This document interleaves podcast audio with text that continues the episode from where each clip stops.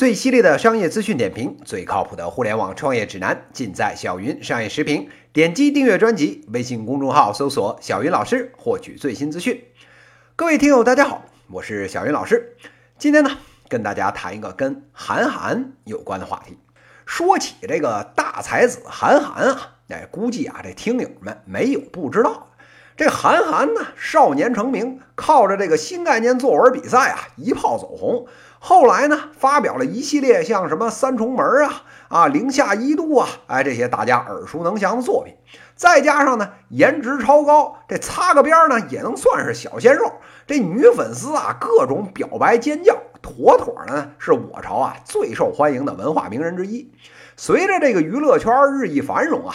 这韩寒呢，恨不得啊早上下床先下哪只脚？哎，各位听友啊，八成都能如数家珍。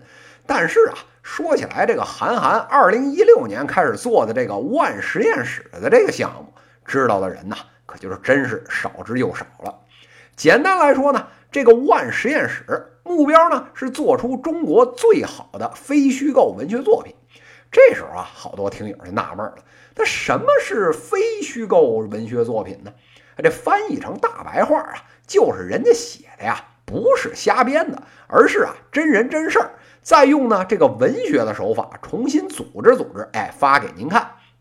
非虚构的作品啊，跟一般的小说那是天壤之别。小说呢，哎，您脑洞啊随便开，下到这个废都白鹿原，上到这个三体黑客帝国，哎，您啊想到哪里？哎，这就能写到哪里，比的呢就是谁的脑洞大。这个非虚构写作啊，可不能瞎编，这随便乱写不就变成诽谤了吗？哎，但是啊，这真人真事儿哪有这个变形金刚那么带劲儿啊？哎，这免不了啊，柴米油盐流于平淡。这能把这种事实类的文章写好的，没有几十年的这个寒暑水磨功夫，哎，您啊连门都摸不着。所以呢，这个新闻界啊，常常把这个非虚构写作，哎，被奉成这个新闻写作的圣杯，哎，这难度之高，影响力之大，哎，可见一斑。话说啊，这韩寒的这个万实验室当初成立的时候，那名头啊，可真不是盖的。这着实呢，汇集了中国最优秀的非虚构写作团队。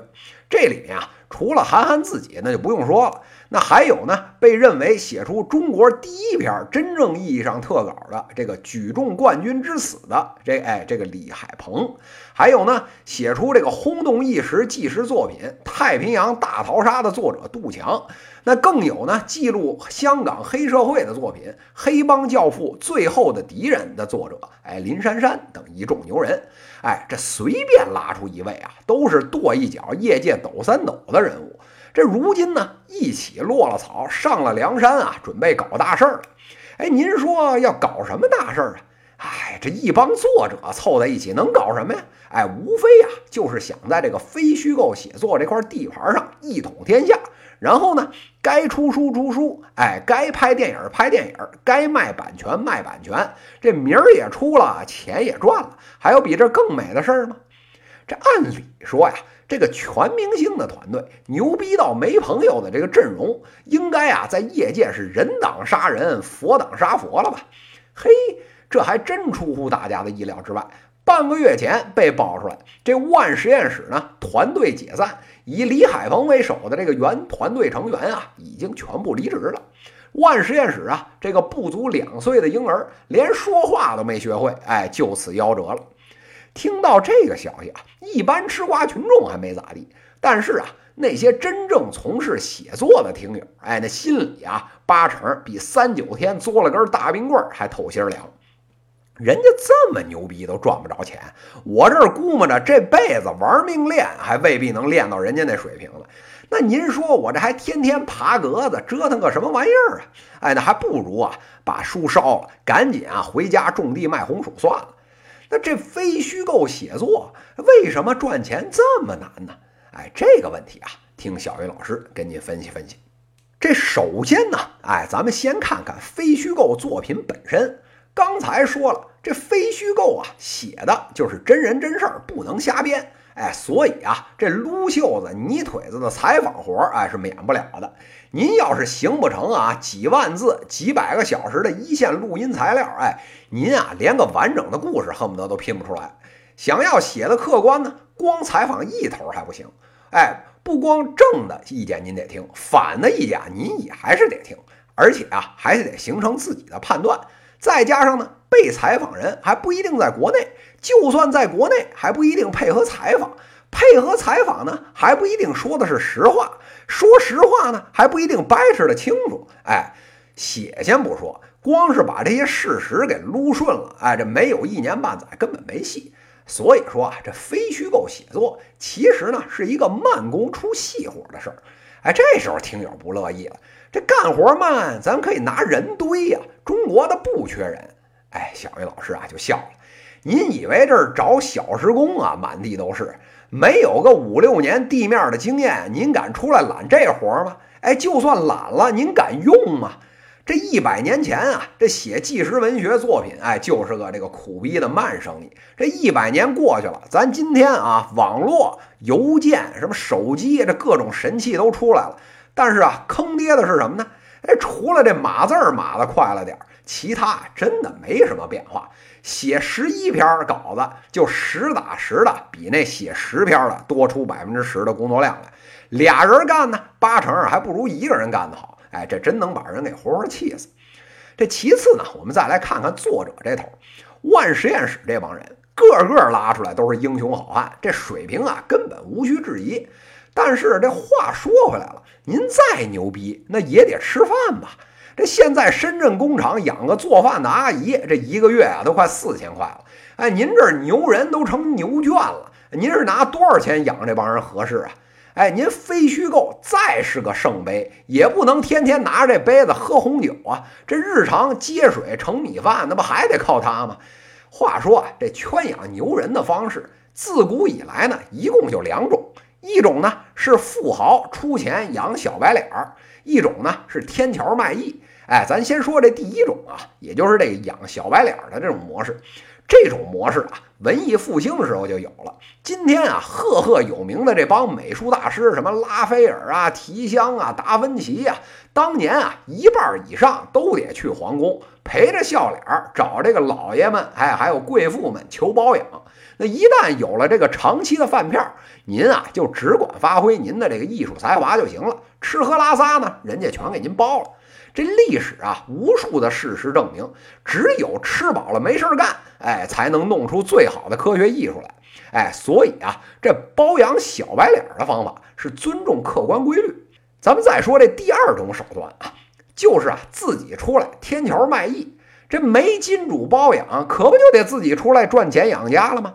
哎，咱这实话实说啊，这非虚构写作赚钱的能力啊，其实不算特别差。当年这《太平洋大逃杀》这部作品也卖出了百万的这个影视版权，这一针鸡血下去，整个行业啊都嗨了。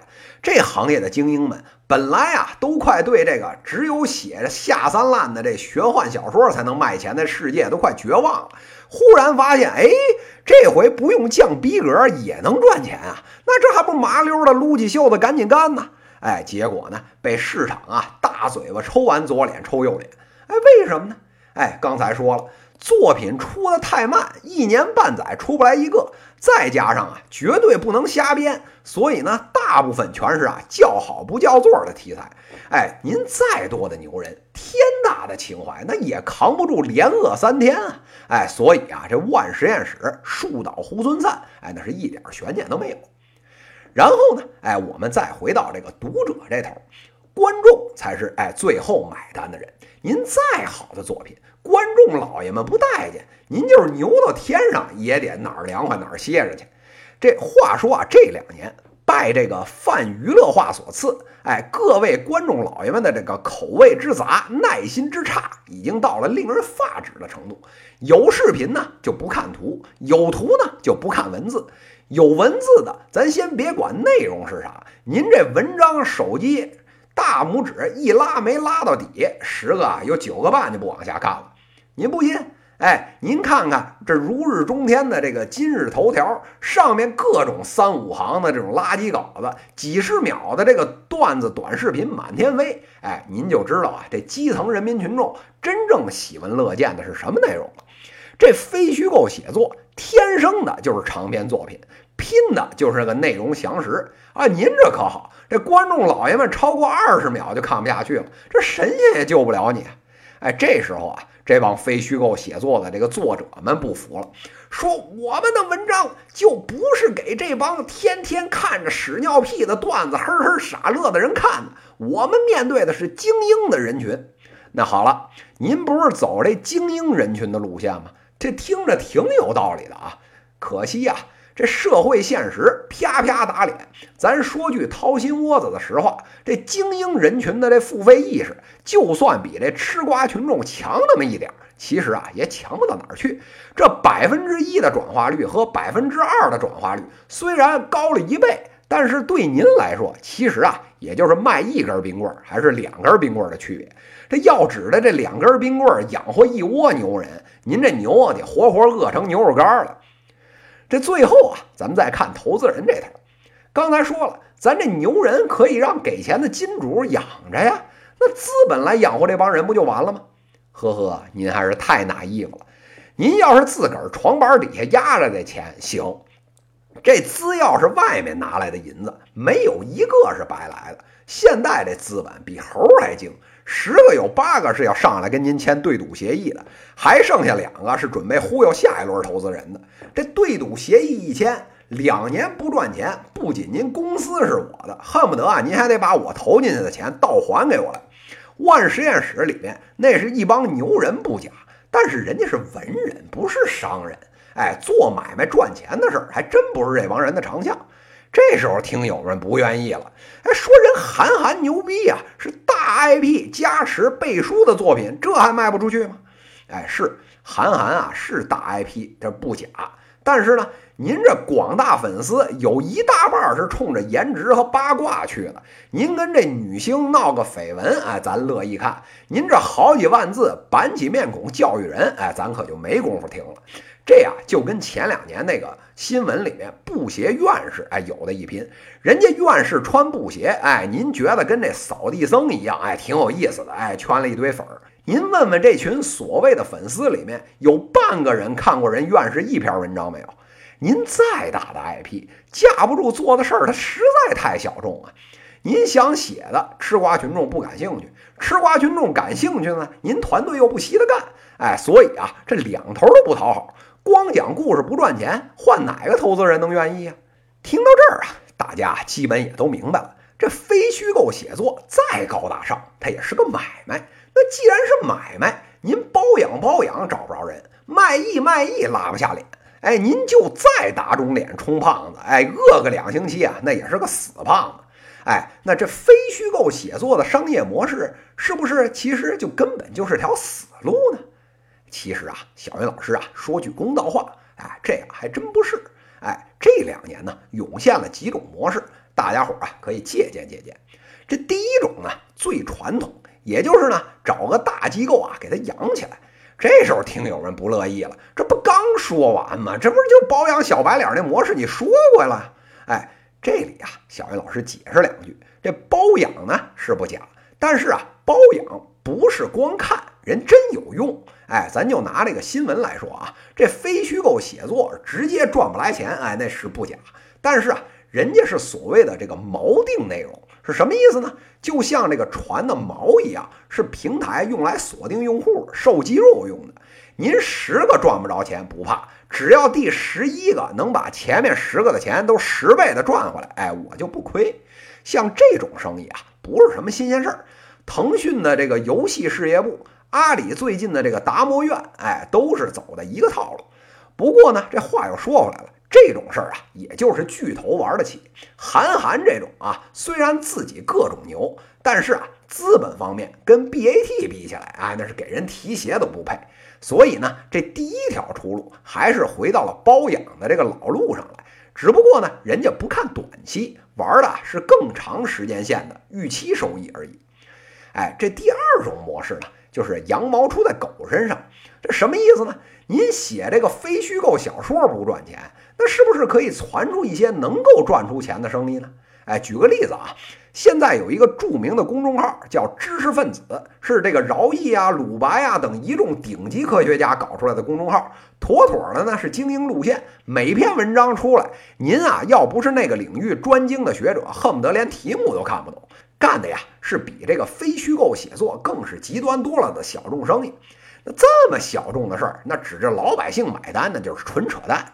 哎，人家呢确实早年间也不赚钱，但是啊。这两年想出来一个招儿，就是啊，让这帮顶级的科学家们，哎，去开一档啊，给小朋友们科普的节目，放在这音频平台，就像喜马拉雅这样，哎，放在上面发售，一年呢几百块钱。谁曾想啊，这刚上线第一个月就赚了上百万，哎，这也算是啊解了无米下炊的燃眉之急。类似的事儿放在这个非虚构写作方面，是不是也能干干呢？这两万字一篇的稿子没人看是不假，那我们把这个稿子拆一拆，加些悬念，换成这个章回组合，这个编制成有声书，哎，这是不是就好一些呢？哎，这类似的这种脑洞啊，为了养家糊口，这该开啊还是要开。这最后一种啊，就是所谓的众筹，也就是所谓的呢爱的供养。这条道上啊，前两年罗振宇罗胖子已经给您趟出来了。只要是啊，能聚集一批足够多的哎死忠粉儿，愿意为您的这作品啊持续付费，这几乎啊就是最好的模式。一方面呢，您的作品推送给了最精准的粉丝，得到了最大程度的共鸣；另一方面，人家粉丝心甘情愿的供养作者，您啊也不用多费口舌和心力去讨好那些本来就对您作品没啥兴趣的群众，这不就是两全其美的事儿吗？哎，不过啊，这话又说回来了。想要凑齐这一帮人，需要的这运营工作也不是小事儿，全指望这这几个作者，恐怕也是没戏。韩寒的这个万实验室倒掉了，但是啊，小云老师相信，在这个非虚构写作这条赛道上面，他们就算是第一个，也肯定不是最后一个玩家。现在这社会啊，宽容的很，既容得下呢上天入地无所不能的精英，更放得下这个浑浑噩噩娱乐至死的一般大众。您再小众的生意，哎，也有属于自己的一份存活空间。只不过呢，这赚钱的门路，哎，十有八九啊是地雷阵，不炸个半死，哎，谁也趟不出来。这非虚构写作未来到底有多大的这个想象空间呢？哎，这大开脑洞的活儿，我想啊，就留给各位听友还有投资人吧。以上呢就是今天资讯的内容，最犀利的商业资讯点评，最靠谱的互联网创业指南，尽在小云商业时评。微信公众号搜索“小云老师”，给我留言，也可以在评论区点击向主播提问，来直接问我问题。在下一期节目里，我们将聊聊跟无人货架有关的话题，敬请期待。十月二十四日，无人货架，办公室懒癌的白日梦。这期节目就到这里，谢谢大家。